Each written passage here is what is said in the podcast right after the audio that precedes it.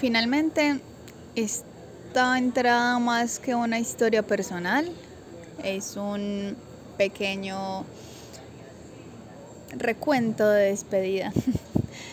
precisamente sobre, sobre lo que hicimos, lo que vimos, lo que dijimos, poder compartir con todas las licenciaturas en estos cursos pedagógicos siempre es un alimento para el alma, incluso más que para la academia podría decir. Adicional a esto, poder compartir desde la educación especial eh, los aprendizajes que nosotras tenemos, el cómo podemos leer el mundo y el contexto de esas otras personas tengan o no tengan una discapacidad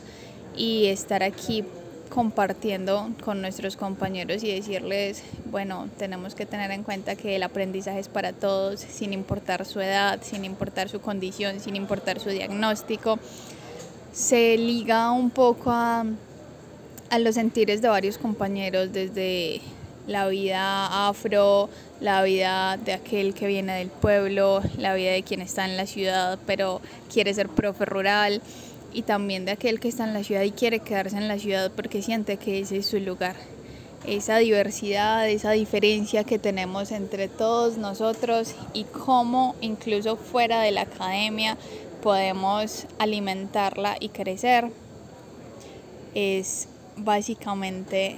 lo más importante que nos llevamos o que me llevo en este caso de este curso de educación popular.